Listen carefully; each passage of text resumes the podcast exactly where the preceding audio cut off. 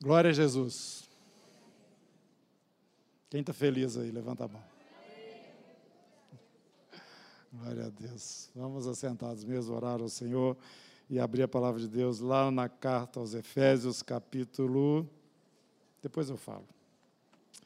Senhor Jesus, muito obrigado porque o Senhor nos permite estar aqui nessa manhã de domingo e adorar o Senhor, a Deus, com toda a liberdade que o Senhor nos permite aqui nesse lugar. E queremos pedir que o Senhor continue nos instruindo, nos abençoando, nos orientando, porque sem o Senhor a vida não tem sentido nenhum.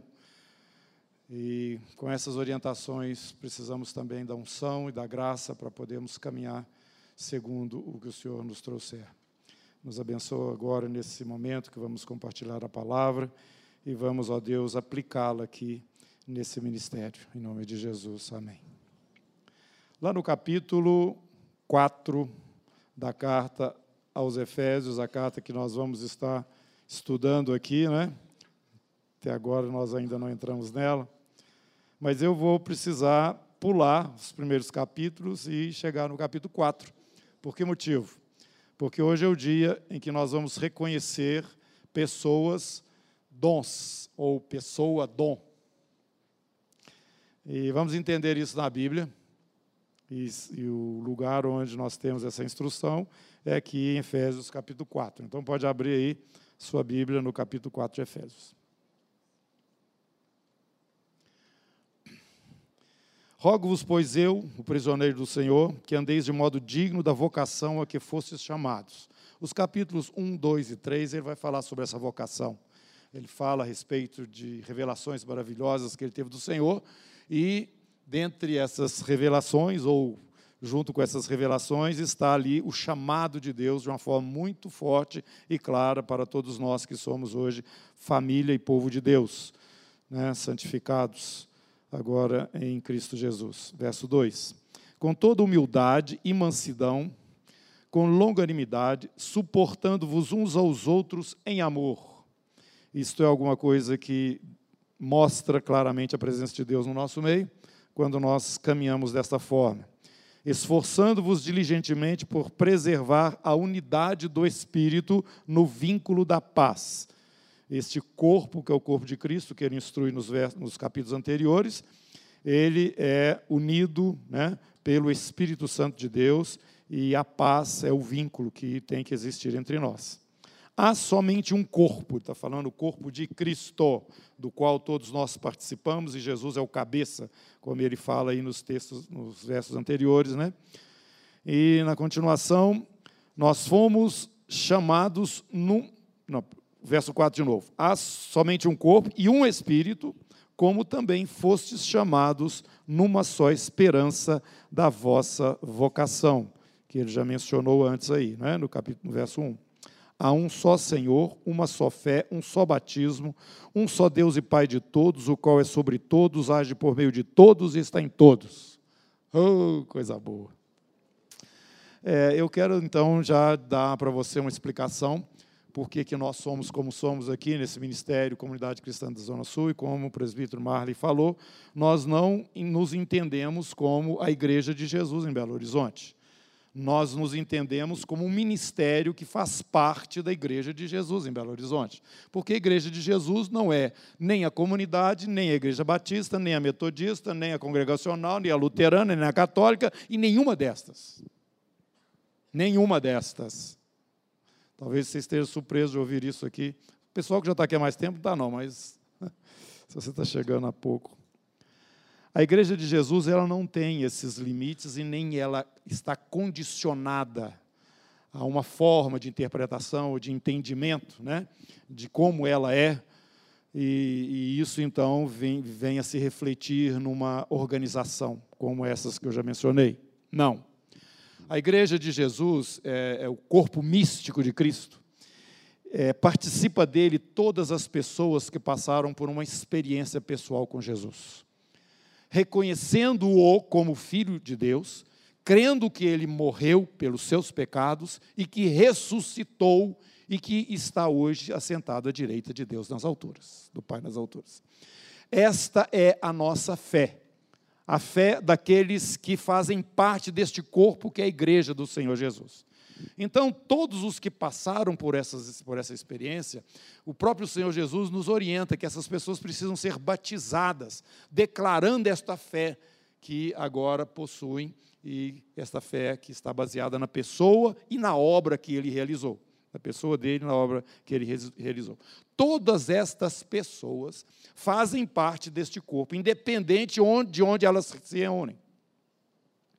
Independente de onde elas se reúnem. Tá? Agora, o Senhor Jesus nos orienta, desde o princípio a igreja é assim, todas as pessoas que passaram por essa experiência, elas precisam viver em comunidade, em comunhão quer, quer dizer, é, juntas umas com as outras, para tomarem da ceia juntos, partir o pão juntas, né, declarando, como Jesus falou, fazer isso em memória de mim, tá? Comendo do pão e tomando do cálice, e lembrando do sacrifício e da obra que ele fez por nós e nos fez família de Deus. E agora, juntos, nós vamos estar com a presença do Espírito Santo que vem sobre a vida de todos aqueles que confessam a Jesus como seu Senhor e Salvador, selando estas pessoas como propriedade de Deus. E além disso, que nós temos feito aqui, orado pelos irmãos abençoantes, de tal forma que eles possam ser cheios deste Espírito, não só como selo, mas como aquele que toma espaço né, dessa vida, de tal forma que conduz esta pessoa, que é agora um seguidor de Jesus, é, nessa capacitação espiritual que vai além daquilo que é o natural nosso. Então, nós temos feito isso ultimamente aqui, vamos caminhar nisso, porque o Espírito Santo, sem ele, não tem realização nenhuma na igreja. Ele é que faz todas as coisas é, virem à luz e se manifestarem de acordo com a vontade de Jesus até que ele volte. Então, esse Espírito Santo está aqui nos habilitando, nos dando força, capacitação para vivermos a, a, essa fé que, de uma, de uma vez por todas, foi entregue aos santos, como diz lá o Judas. Né? Pois bem, irmãos, essas pessoas fazem parte da igreja do Senhor Jesus. E eu estou explicando isso para que você entenda que você não está é, dentro de uma organização e porque você está dentro dela, você tem direito aos céus. Não tem, não. Tem, eu espero que não haja ninguém assim, mas pode ter pessoas aqui nesse ministério que não fazem parte da igreja de Jesus. No entanto, faz parte do ministério da comunidade cristã da Zona Sul. Você está entendendo a diferença? Então, quem, quem entendeu, levanta a mão. Ou oh, a maioria. Graças a Deus. É isso. Todos precisam ter um encontro com o Senhor Jesus. Por isso que ele manda a gente pregar o Evangelho, por isso que o pessoal sai para a rua agora no carnaval, por isso que nós temos missionários saindo para todos os cantos da terra, por isso que nós, no lugar onde estamos, falamos a respeito de Jesus. Não desmarca Efésios, mas você vai vir comigo aqui no princípio do Evangelho, lá no capítulo é, 8 de Atos.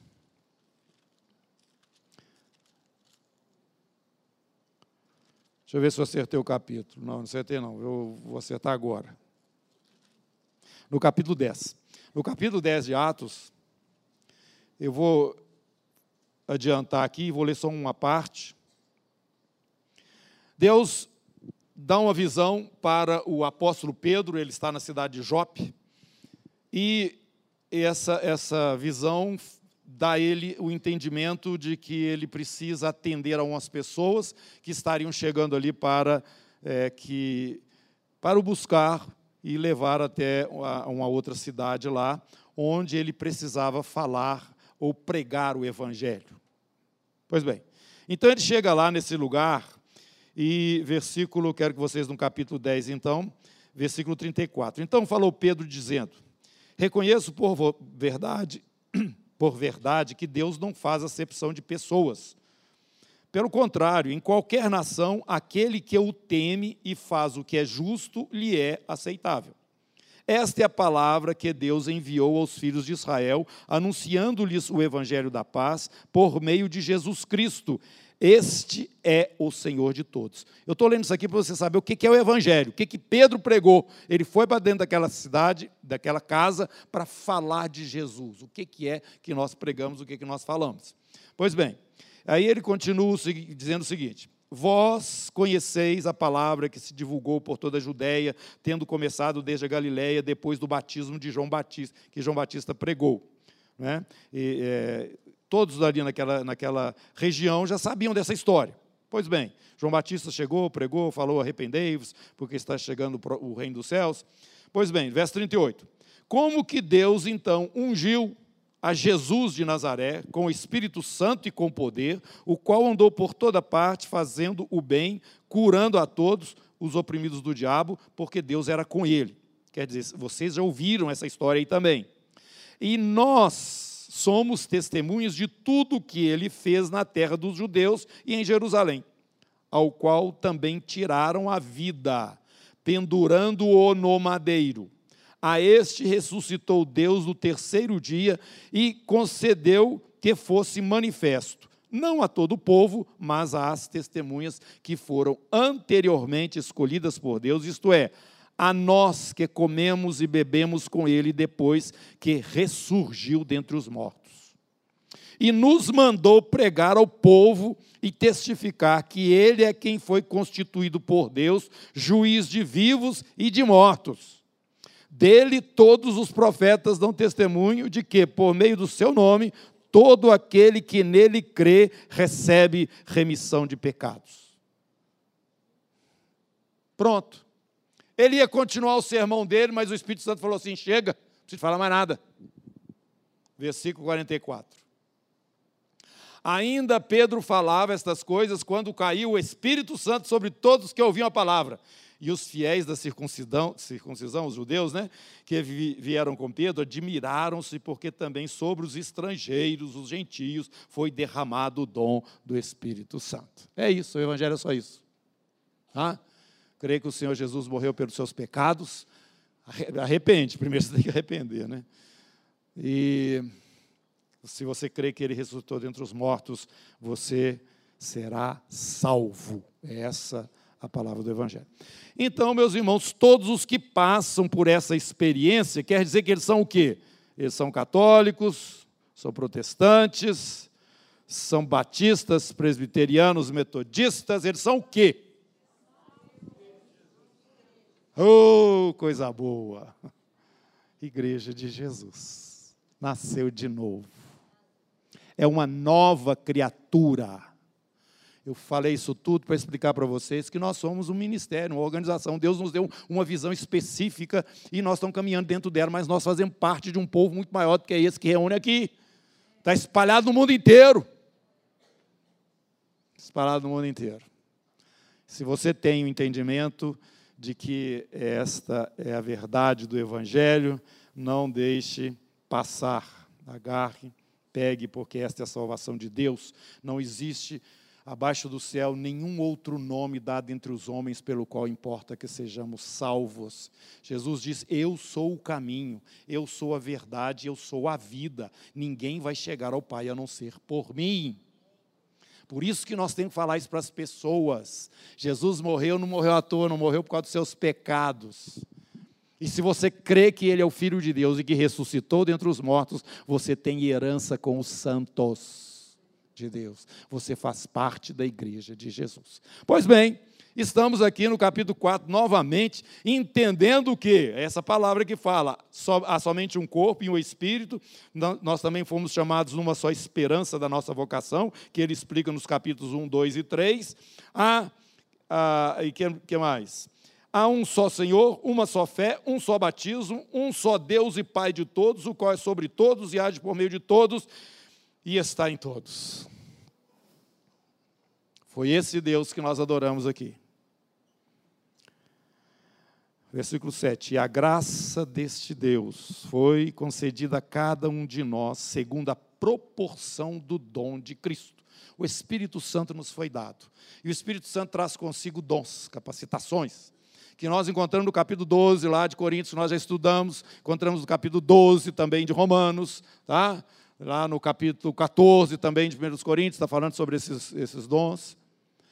É, nós que temos o Espírito temos dons, mas estes dons, eles são diferenciados. Tem muitos, todos eles foram dados pelo mesmo Espírito, tá? e esse Espírito distribui como ele quer, da forma que ele quer, entre estes que fazem parte do corpo, esses cristãos. Agora, existe uma proporção, uma proporção. Em algumas pessoas, o dom é é grande, ou a proporção é maior. E Deus fez isso propositalmente. Capítulo 4, verso 7, continuando. Verso 8 agora, por isso diz: Quando ele subiu às alturas, levou o cativo cativeiro e concedeu dons aos homens. Jesus levou o cativeiro, aquele que nos, nos prendia, acabou, tirou isso de cima de nós, é, e deu a nós dons. Homens, dons. Pessoas, dons. Ora, o que quer dizer subiu, senão também que havia descido até as regiões inferiores da terra? Você pode entender isso como sendo sepultado aqui, é, enterrado, né, colocado na sepultura, ou então que ele desceu lá no inferno também. Né? Aquele que desceu é também o mesmo que subiu até os céus para encher todas as coisas. Ele explica nos capítulos anteriores que tudo vai convergir na pessoa de Jesus é, no, quando o Senhor estiver completando o propósito dele, o Pai, Deus Pai, não é? Então, ele enche todas as coisas, porque tudo só vai ter sentido e vai ter o seu sentido pleno é, através da pessoa de Jesus. Verso 11: Então ele nos concedeu uns para apóstolos, outros para profetas, outros para evangelistas e outros para pastores e mestres. Então, quando Jesus subiu aos céus, levou cativo, né, o cativeiro, ele derramou do seu espírito e na proporção que esse espírito tem na sua vida, ele vai realçar não na vida de todos, mas de alguns, mais este dom e estes vão ser conhecidos, percebidos no meio da igreja por causa da proporcionalidade deste dom do Senhor na vida deles. Então, ele concedeu, através do seu espírito, uns para apóstolos, outros para profetas, outros para evangelistas, outros para pastores e outros, outros para mestres. Por que, que ele faz isso? Por que, que Deus faz isso na igreja? Ele faz isso porque ele está olhando o aperfeiçoamento, buscando o aperfeiçoamento dos santos, que somos nós, né? Para o desempenho do seu serviço, porque todos nós temos um serviço dado pelo próprio Senhor, para a edificação do corpo de Cristo, porque nós temos que amadurecer em Cristo Jesus até alcançar a, a, o caráter pleno do Senhor, não é esse o propósito de Deus para nós. Versículo 13: até que todos cheguemos à unidade da fé e do pleno conhecimento de Deus à perfeita varonilidade, à medida da estatura da plenitude de Cristo. Propósito de Deus é que nós todos sejamos como o unigênito dele, que hoje é primogênito, né? Para que não mais sejamos como meninos agitados de um lado para outro, levados ao redor por todo o vento de doutrina, pela artimanha dos homens, pela astúcia dos que induzem ao erro. Mas, seguindo a verdade em amor, cresçamos em tudo naquele que é o cabeça, Cristo, que é a cabeça, Cristo, de quem todo o corpo, bem ajustado e consolidado, pelo auxílio de toda junta, segundo a justa cooperação de cada parte, efetua o seu próprio aumento para edificação de si mesmo em amor. O Senhor tem zelo pela, pela igreja. A igreja é, é, é, é a noiva de Cristo. Né? Vai ter as bodas do Cordeiro, momento em que a igreja for arrebatada da terra. Então, meus irmãos, o que que, qual que é a preocupação ou qual que é a ação de Deus? Através do Espírito que está aqui presente conosco, Ele nos dá dons e levanta com a, essa proporcionalidade né, diferenciada entre nós, alguns com mais, né, com mais características dentro desse quadro que ele mostrou aqui, apóstolos, profetas, evangelistas, pastores e mestres. Agora, por que, que ele faz isso? Porque estas pessoas que ele levanta numa proporção maior dentro destes dons, elas vão fazer um serviço para todos os demais irmãos. Através destas pessoas, os irmãos, de uma forma geral, serão abençoados, serão pastoreados, serão exortados, serão edificados em todas as coisas concernentes às riquezas de Cristo, do caráter do Senhor Jesus. Vocês estão entendendo? Então, para a saúde do corpo, Deus liberou pelo seu espírito uma capacitação. Agora, essa capacitação, quer dizer para vocês, ela é crescente, ela não é estática, não.